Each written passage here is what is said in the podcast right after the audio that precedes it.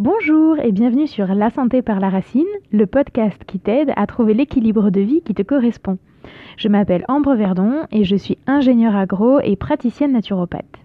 Tous les jours, je m'inspire des sciences pour créer des solutions simples et naturelles afin de t'aider à retrouver une énergie rayonnante et positive. Dans ce podcast, je t'explique mon approche de la naturopathie, je réponds à tes questions et je partage surtout des idées, des infos, des études pour te permettre de changer ta vision de toi-même et du monde. Je te souhaite une belle découverte et une bonne écoute. Bonjour à tous, aujourd'hui je voulais vous parler des migraines et vous donner un peu des, des, trucs pour pouvoir les apaiser, pour pouvoir travailler sur les problématiques de fond qui leur sont associées. Euh, les migraines et les maux de tête, c'est une problématique qui me touche et je sais que ça touche aussi une grande partie de la population. Vous êtes certainement très nombreux et très nombreuses à en avoir déjà vécu, en avoir déjà ressenti. Euh, peut-être que c'est quelque chose de quotidien chez vous. Peut-être euh, que c'est même quelque chose d'invalidant au quotidien. C'est, ça l'a été pour moi en tout cas. Euh, et, je voulais pouvoir partager ça avec vous parce que j'ai très souvent et très longtemps entendu que c'était euh, un peu une fatalité, euh, comme les cycles féminins qui sont douloureux. On m'a souvent dit, bah voilà, il y a des gens qui ont de la chance, il y en a qui n'en ont pas, et toi en l'occurrence, t'en as pas. c'est complètement faux. On peut apaiser en grande partie les problématiques de migraine, et alors c'est un travail qui demande un petit peu du temps. Mais voilà, il faut comprendre, euh, comprendre un petit peu comment ça fonctionne, d'où ça vient. Et il y a quand même des choses, des exercices euh, qui, qui, peuvent nous permettre de pouvoir apaiser cette problématique. Je ne dis pas que ça va complètement disparaître, ça dépend aussi de la raison pour laquelle vous avez mal à la tête, mais on peut quand même travailler dessus, au moins pour les apaiser, pour faire baisser les fréquences. Donc, euh, donc voilà. Je voulais démarrer quand même en faisant la distinction entre mal de tête et migraine puisque euh, j'ai de temps en temps euh, des, personnes qui confondent un peu les deux. Avoir mal à la tête, c'est désagréable, certes, ça n'est pas invalidant. Une migraine, c'est très invalidant. On a une hypersensibilisation de tout ce qui est système sensoriel, donc une grande sensibilité à la lumière, une grande sensibilité peut-être au son, aux odeurs, voire même au toucher dans certains cas. On peut avoir une hypersensibilité nerveuse. On peut avoir des vertiges, ça peut provoquer des vomissements, des troubles de la vue. La plupart du temps, une migraine, ça implique vraiment de pouvoir s'isoler, de pouvoir se mettre au calme dans un environnement sombre, voire noir, euh, le temps que, le temps que ça passe. Donc après, il y, a plein de, il y a plein de définitions de différents types de migraines, des migraines avec aura, sans aura, des migraines ophtalmiques, etc. En fait, on a essayé très souvent de, pouvoir euh, classer les différents types de migraines en fonction des causes. Il peut y avoir énormément de facteurs déclenchants derrière des migraines. Ça peut aller d'une simple fatigue à la présence d'une tumeur cérébrale. Donc pareil, ne prenez pas non plus vos symptômes trop à la légère. Hein. Euh, si, vous êtes, euh, si vous avez une migraine en passant, c'est vraiment, vraiment pas agréable. C'est une grande période d'inconfort, mais c'est pas grave. Si vous avez régulièrement des migraines ou qu'elles sont vraiment très fortes et qu'elles vous obligent à rester chez vous pendant plusieurs heures, voire plusieurs jours, euh, n'hésitez vraiment pas à aller consulter. D'accord? C'est vraiment important de pouvoir euh, faire une exploration médicale et écarter des risques de problématiques qui pourraient être très graves. Voilà cette petite note euh, un peu sérieuse dépassée, euh, ben, par rapport aux migraines, euh, du coup, je voulais vous parler un petit peu de celles que moi j'avais rencontrées dans ma vie, parce que c'est, je vous le disais tout à l'heure, une problématique qui m'a touchée beaucoup, qui me touche encore de temps en temps. Donc les migraines, je sais bien ce que c'est. Chez moi, j'ai identifié quatre facteurs déclenchants, quatre sources qui m'ont amené à ressentir des migraines. Euh, la première des sources, euh, bah, c'est une source où c'est un petit peu de ma faute, soyons honnêtes, c'est des migraines, enfin ce sont des migraines de post-soirée avec une consommation un peu trop forte d'alcool. Donc je pense que celle-là, à un moment donné, on y est tous passés au moins une fois. Euh, sauf si vous avez une vie parfaite et saine, mais, mais sinon le, le, mal de tête et la gueule de bois, parce qu'à un moment donné on s'est fait emporter par une consommation d'alcool excessive par rapport à ce dont on a l'habitude, je pense que tout le monde a expérimenté ces désagréments au moins une fois dans sa vie. Euh, pourquoi est-ce que j'avais mal à la tête à ce moment-là? Donc pourquoi est-ce que ça a basculé sur une migraine? Euh, C'est notamment à cause d'une déshydratation qui est euh, due à la consommation d'alcool et à l'impact que ça peut avoir sur le foie. Il faut savoir que l'alcool, quand on en consomme, euh, au-delà de toutes les sensations euh, euphorisantes qu'on peut ressentir, et puis des sensations un peu moins sympas comme la perte de la motricité, comme, euh, comme les débordements émotionnels, affectifs, de l'agressivité et autres, l'alcool a tendance à bloquer une glande au niveau du cerveau qui s'appelle la glande pituitaire. Et cette glande, entre autres, elle produit une hormone qui est antidiurétique. C'est-à-dire qu'elle produit une hormone qui, freine la quantité d'eau qu'on évacue dans les urines. Donc en fait, quand cette glande, elle est bloquée, elle ne peut pas produire son hormone de contrôle, et du coup, le corps évacue beaucoup, beaucoup d'eau. Et, euh, et, les reins ne recapturent pas l'eau. Donc l'eau est évacuée dans les urines avec de très très fortes quantités. Ça peut aller de 2 à 4 fois la quantité d'alcool consommé. Donc à l'époque, moi, je comprenais pas trop pourquoi quand je buvais un verre de bière, il fallait derrière que je cours aux toilettes et que j'urine euh, quasiment la quantité d'une bouteille entière. Maintenant, je sais. et la problématique que ça engendre, c'est que ben, comme le corps évacue beaucoup d'eau et perd beaucoup d'eau, derrière, il y a un phénomène de déshydratation qui se met en place, ce qui va être à l'origine du coup des, migraines et de la gueule de bois qu'on connaît plutôt bien quand, euh, quand on fait un peu la fête. Voilà, donc ça c'est la première source de migraine que j'avais identifiée. C'est euh, un, facteur déclenchant de migraine dont je porte l'entière responsabilité. Euh, à l'époque, je comprenais pas ce qui se passait. Maintenant, je comprends un petit peu mieux. Euh, j'ai du coup un deuxième facteur déclenchant qui lui est un petit peu associé, alors qui n'est pas dû à la consommation d'alcool cette fois-ci, mais qui est dû à la déshydratation. Euh, c'est les fois où je suis partie en randonnée, je suis partie en montagne avec peu d'eau. Euh, je dirais pas pas d'eau parce que ça c'est trop risqué, mais avec peu d'eau. Et ce sont les sorties qui se passent au soleil dans des climats qui sont chauds. Euh, j'ai vécu longtemps dans le sud et à une époque c'était un petit peu des défis pour moi de partir en randonnée pendant 2, 3, 4, 6, 7 heures, des fois sans eau, des randonnées dans la garrigue, donc des milieux qui sont extrêmement secs, qui sont extrêmement chauds. Et en fait, euh, en rentrant, et ben, sans grande surprise, j'avais pris des coups de chaud, j'étais déshydratée et du coup, pareil, j'avais des migraines qui se déclenchaient par phénomène de déshydratation. Donc euh, soyons tout à fait honnêtes, c'était pas très malin. Euh, à l'époque, j'étais un peu jeune et j'avais besoin de me prouver quelque chose, mais c'est plus le cas aujourd'hui. Et je sais que quand, quand je pars en rando, j'emporte toujours beaucoup d'eau avec moi, justement pour pouvoir éviter les phénomènes de déshydratation et les phénomènes de migraine. Euh, donc il faut faire attention quand vous sortez euh, quand vous sortez faire de la rando ou quand vous sortez d'une manière plus générale faire du sport, que c'est du sport en extérieur, euh, parce que vous avez peut-être eu la flemme de partir tôt le matin à la fraîche, surtout que là on arrive sur des périodes estivales avec de très fortes chaleurs. Essayez de partir au maximum dans les températures qui sont, qui sont plutôt fraîches, mais bon des fois on a la flemme. Euh, on part un petit peu plus tard, en fin de matinée, courant de matinée, et on se retrouve du coup en extérieur dans les périodes où le soleil est le plus haut, les chaleurs les plus hautes.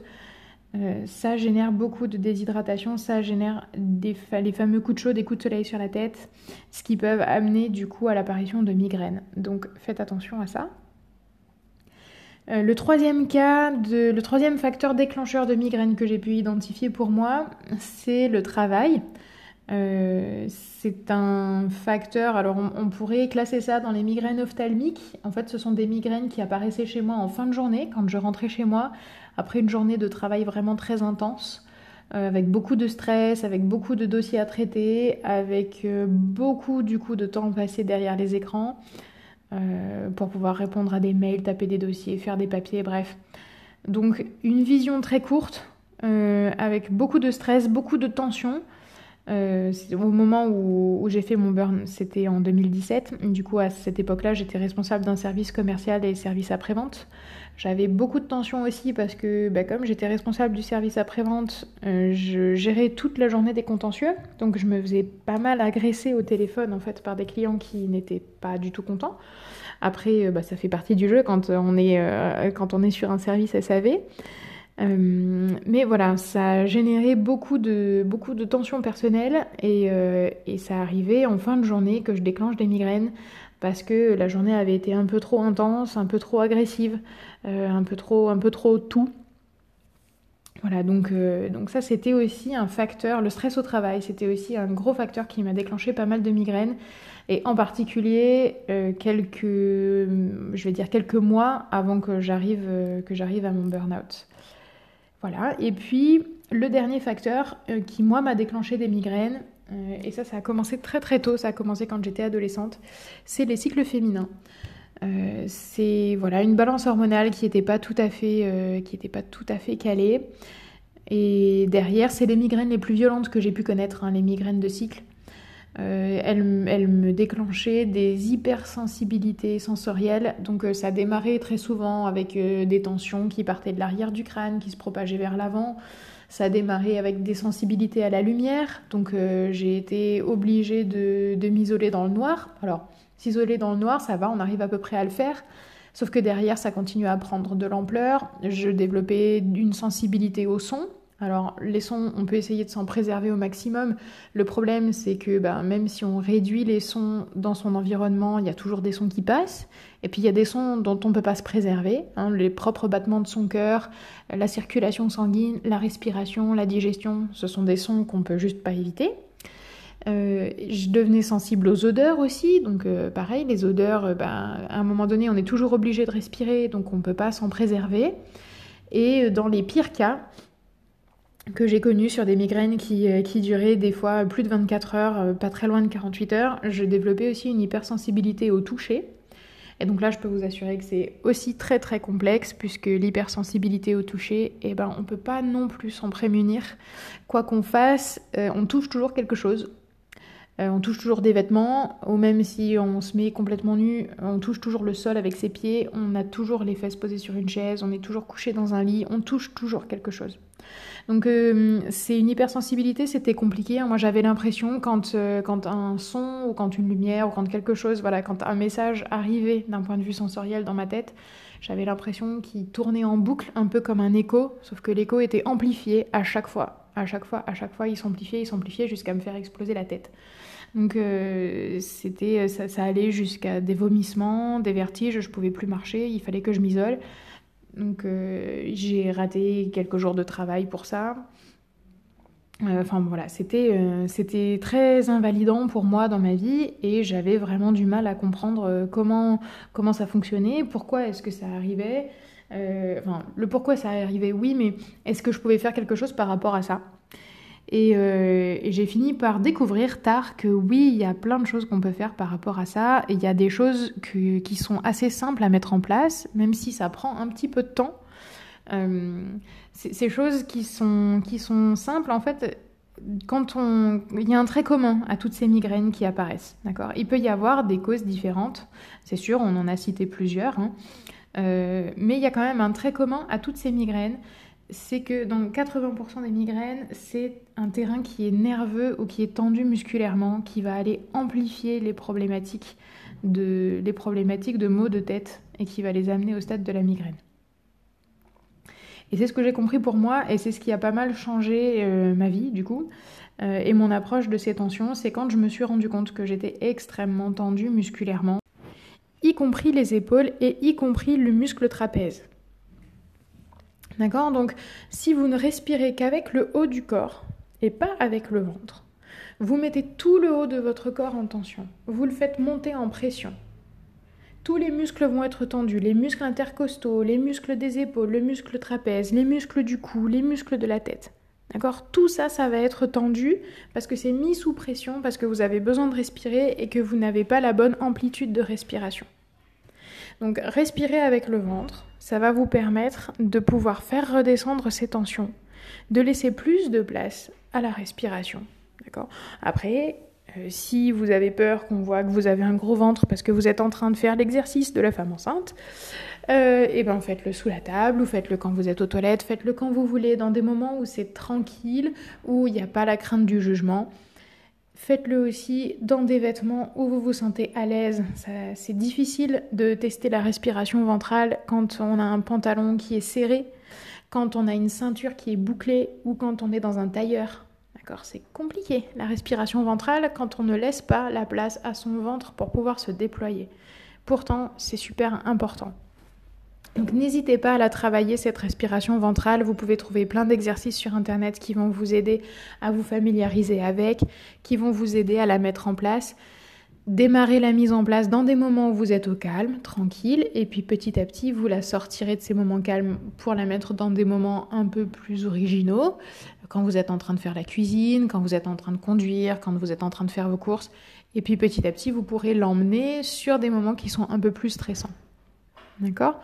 Travailler cette respiration ventrale, ça permet de descendre un petit peu le niveau de tension du trapèze et des muscles de la tête. Ça permet de se laisser une plus grande respiration et une meilleure oxygénation au niveau cérébral. Un autre conseil que je vous donne, c'est de poser les téléphones et d'ajuster la hauteur des écrans. Une fois de plus, pourquoi poser les téléphones? Parce que quand on regarde son écran de téléphone, la tête, elle est penchée vers l'avant. C'est la même chose quand on marche et qu'on regarde ses pieds. La tête, elle est penchée vers l'avant. Et une tête, quoi qu'on en dise, ça pèse super lourd. D'accord? Donc quand vous avez un gros poids qui bascule vers l'avant et qui est penché en permanence, et eh ben ce qui le retient, ce sont les muscles du dos et en particulier les muscles du trapèze qui sont au niveau cervical. Donc le fait d'avoir tout le temps la tête en avant parce que vous êtes sur les écrans sur le téléphone ou parce que vous travaillez sur un ordinateur portable et qu'il est posé un petit peu bas sur votre bureau ou parce que vous regardez vos pieds quand vous marchez. Ça vous amène à générer tout un tas de tensions sur la chaîne musculaire au niveau du, au niveau du cou et au niveau du haut du dos. Euh, n'hésitez pas, du coup, à poser les téléphones quelques minutes, à pouvoir en fait redresser votre regard. La solution pour ça, c'est de regarder à l'horizon, de regarder loin devant vous, le plus loin possible. D'accord? Donc, vous pouvez soit monter votre téléphone, soit faire une pause quand vous marchez, regardez l'horizon loin devant vous. Vous verrez plein de choses se passer. En plus, ce sera vachement sympa. Euh, vous pourrez éviter plein de problématiques aussi, d'accord? Le mec louche ou la nana bizarre euh, qui voulait vous accoster et qui du coup se rend compte que, oups, vous l'avez vu, donc euh, qui du coup changera de trottoir. Vous allez éviter plein de problématiques comme ça. Regardez devant vous, regardez à l'horizontale. Ça va vous permettre de redresser la tête, tout simplement parce que vous voulez aller voir plus loin et votre tête va se repositionner toute seule sur son aplomb au niveau de la structure cervicale et de la colonne. Au niveau des écrans, il y a pas mal de choses qui existent aussi au niveau de l'ergonomie du poste de travail. Donc n'hésitez pas à surélever vos écrans d'ordinateur. Euh, quitte, à, avoir un petit clavier euh, en Bluetooth qui soit, qui soit déconnecté de votre ordinateur portable euh, pour que vous puissiez avoir l'écran un peu en hauteur et le clavier à portée de main. Mais c'est important en fait pour ces tensions, pour ces migraines, pour ces problématiques de dos, de pouvoir avoir un regard qui soit vraiment à l'horizontale, qui soit devant vous. Un autre conseil, évidemment, c'est celui de boire. Je vous en ai parlé. Moi, il y a deux cas sur quatre qui me déclenchaient des migraines où c'était un manque d'hydratation, des problématiques de chaleur. Euh, n'hésitez vraiment, vraiment pas à boire, à boire beaucoup dès que vous sentez que vous avez un peu des tensions, dès que vous sentez que vous avez un peu mal à la tête. C'est très important de pouvoir boire et de pouvoir réhydrater votre corps. Si vous êtes en soirée et que vous savez qu'il y a une consommation d'alcool prévue, n'oubliez pas un verre d'alcool deux ou trois verres d'eau pour pouvoir éviter euh, la déshydratation à cause de la glande pituitaire qui ne fera plus son travail pendant quelques heures. Euh, quand vous êtes en sortie, en rando, que vous faites du sport, prenez de l'eau avec vous. Ne faites pas l'erreur que j'ai faite moi quand j'étais plus jeune de croire que voilà que j'étais un peu une Wonder Woman et que je pouvais faire sans eau dans la garrigue. Prenez de l'eau avec vous, buvez. Buvez pas forcément beaucoup, mais buvez souvent. D'accord? Ça sert à rien de descendre un litre d'eau d'un coup, à part à se rendre malade. Euh, buvez des petites gorgées, mais buvez régulièrement. C'est très important d'avoir tout le temps de l'eau avec soi. Ça permet d'éviter euh, ces problématiques de déshydratation et d'apparition de, de migraines du coup. Voilà, j'espère que ces conseils vous auront aidé à un petit peu mieux comprendre. Euh, j'espère aussi que si vous arrivez à les mettre en place au quotidien, que ça va vous aider à apaiser la fréquence et l'intensité de vos migraines. C'est pas des remèdes miracles non plus, on va pas se mentir. En naturopathie, on n'a jamais des remèdes miracles, mais par contre, ce sont des petits, euh, ce sont des petites touches, des petites notes au quotidien qui apportent quand même des changements qui sont non négligeables. En tout cas, moi, ça m'a apporté des changements non négligeables. Euh, de, on va dire à peu près une migraine tous les 15 jours, voire toutes les semaines. Je suis aujourd'hui passée à une migraine tous les 6 mois. Et je suis à la limite de la migraine maintenant, ce sont des choses qui sont relativement légères, donc euh, je vous assure que ça apporte un véritable changement dans la vie et dans le quotidien. Et j'espère que ces conseils pourront aussi vous aider à apporter ces changements-là dans votre quotidien. Je vous souhaite une très belle fin de journée et je vous dis à très bientôt pour le prochain podcast et que ces tensions musculaires, elles avaient vraiment un impact euh, sur, euh, bah, du coup, sur la fréquence et sur l'intensité de mes migraines. Donc pour vous expliquer un petit peu ce qui se passe d'un point de vue métabolique, euh, on a des muscles au niveau des épaules, au niveau du cou, au niveau de la tête, qui, qui, sont là et qui entourent les nerfs et qui entourent le système circulatoire. Donc on a en particulier deux gros points, deux gros muscles avec des points de rattachement qui vont comprimer des nerfs. Le premier, c'est le muscle du trapèze. Le muscle du trapèze, vous savez, c'est celui qui est au niveau des épaules. Là, chez les personnes super musclées, c'est ce qui fait un triangle au niveau des épaules où on a l'impression qu'ils n'ont pas de cou. Voilà. C'est ce grand muscle-là. Il a un point de rattachement à la base du crâne, derrière au niveau des cervicales. Il descend en losange jusque grosso modo aux, pointes des épaules et après il redescend de nouveau, euh, de nouveau en pointe jusqu'au niveau des lombaires, donc c'est un peu en dessous du milieu du dos. C'est un muscle qui est immense, c'est un muscle qui est très très puissant. Et en fait, dans sa version haute, euh, le muscle du trapèze, quand il se contracte, il va aller pincer un nerf qui s'appelle le nerf d'Arnold. Ce nerf-là, il part à la base du crâne derrière et il revient sous forme un petit peu de casque sur le côté, euh, sur le côté du crâne. Donc vous avez un nerf d'Arnold à gauche et un à droite. Euh, et quand du coup le trapèze, le muscle du trapèze euh, se contracte et ne se relâche pas, ce nerf est pincé. Et c'est ce qui va générer du coup des tensions, des, des, envois de messages de douleur qui partent souvent de l'arrière du crâne et qui reviennent vers l'avant. C'est parce que le muscle pince le nerf. Euh, au-delà du fait de pincer le nerf d'Arnold, euh, ces tensions musculaires peuvent aller générer des blocages, voire même des fois des déplacements au niveau des, vertèbres cervicales. Donc, euh, donc, là, ça nécessite l'intervention soit d'un kiné, soit d'un ostéopathe, soit d'un éthiopathe. Donc n'hésitez pas à aller vérifier si vous sentez que vous avez très souvent des, des tensions, des migraines qui partent de l'arrière du crâne, allez vérifier le fait que euh, les cervicales soient bien débloquées derrière, allez vérifier le fait que les os du crâne soient bien en place aussi et que du coup euh, vos nerfs et le système circulatoire aient bien toute la possibilité de pouvoir, euh, de pouvoir fonctionner et toute l'attitude pour, pour pouvoir faire leur travail. Ça, c'est pour les migraines qui partent de l'arrière du crâne. Après, sur le devant du crâne, on a un autre muscle qui est vraiment très puissant, c'est le muscle de la mâchoire. C'est le muscle qui se contracte quand on serre les dents. Vous voyez, sur le côté de la mâchoire, quand on serre les dents, il y a un muscle qui, qui, jaillit, qui fait un peu une bosse, voilà, qui, qui prend vraiment tout, toute la joue. Lui, il est, il est rattaché en bas du coup de la maxillaire, donc en, en bas de l'angle de la mâchoire. Il remonte sur le côté des dents, il passe en dessous de l'os des zygomatiques donc en dessous de l'os des pommettes, et il remonte s'attacher au niveau des tempes, un peu sur le, sur le haut du crâne. D'accord? Vous pouvez remonter avec vos doigts. Quand vous serrez ce muscle-là, quand vous serrez les dents, vous sentez au niveau des tempes, ça gonfle et ça dégonfle. Hein, voilà, c'est ce muscle masséter qui vient se rattacher en haut. Donc c'est un très gros muscle lui aussi qui prend euh, quasiment tout le côté de, tout le côté de la face de chaque côté. Et c'est un muscle qui va venir coincer un nerf qui s'appelle le nerf trijumeau.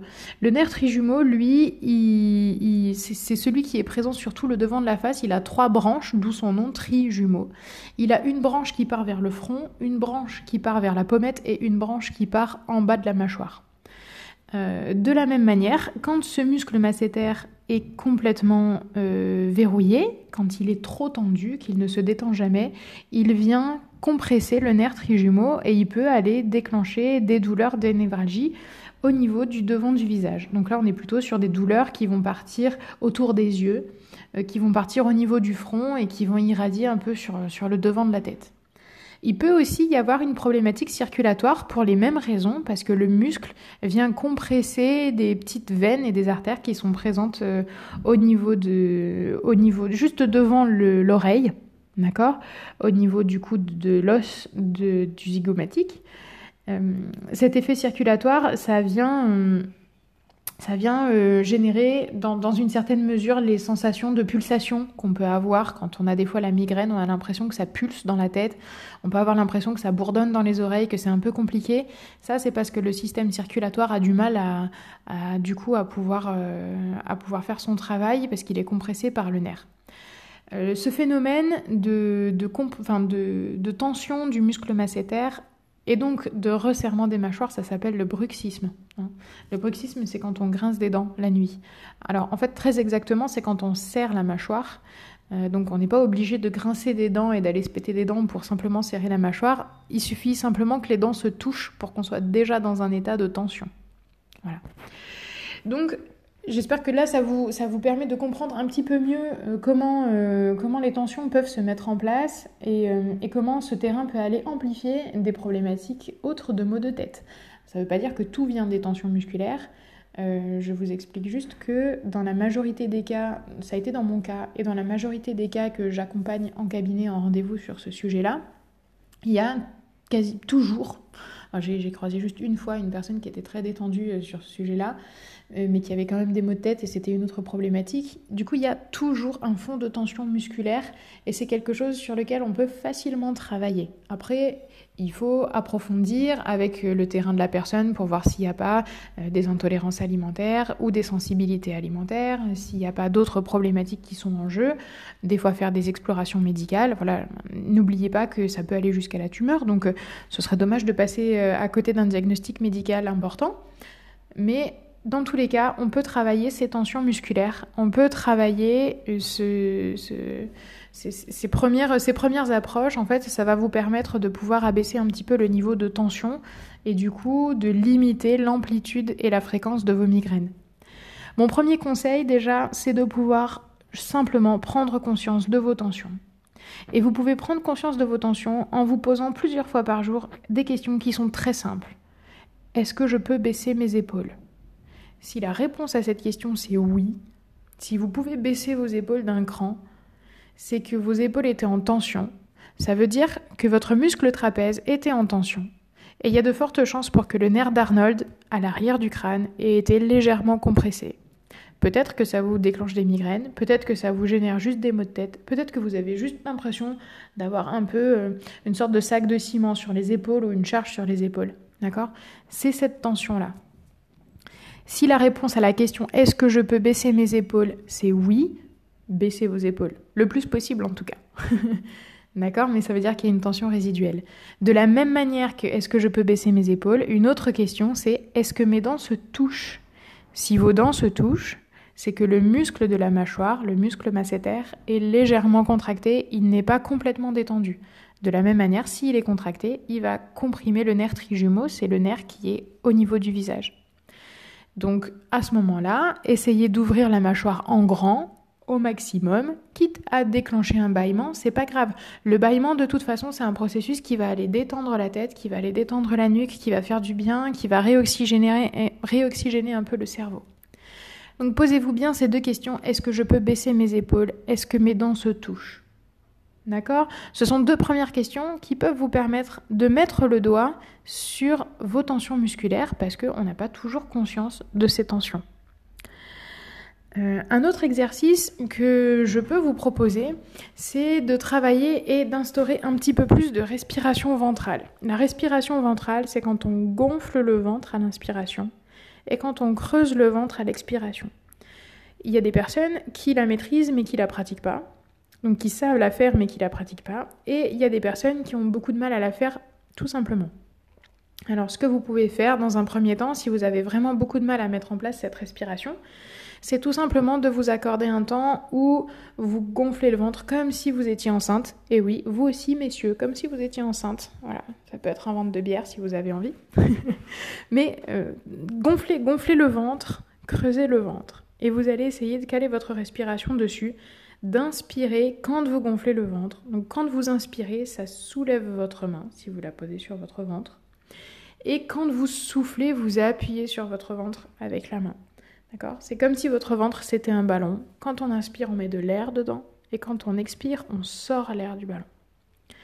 La respiration ventrale, elle est très importante. Je vais vous expliquer pourquoi. parce qu'elle permet du coup aux poumons de se remplir avec plus d'air. Et surtout, le ventre, il est mou, il est souple, il n'y a que des muscles, il n'y a que des tissus, il n'y a que des organes à l'intérieur. Euh, du coup, vous avez une plus grande amplitude, ça peut mieux bouger, ça peut aller plus loin. Si vous ne respirez pas avec le ventre, que vous respirez avec la cage thoracique. La cage thoracique, comme son nom l'indique, c'est une cage. Elle est limitée par les côtes et les côtes, elles ne s'étendent pas à l'infini. D'accord? Donc, vous pouvez récupérer de l'air en respirant avec votre cage thoracique, évidemment, mais vous ne pourrez récupérer qu'une petite quantité d'air. Et vous allez mettre toute votre cage thoracique en tension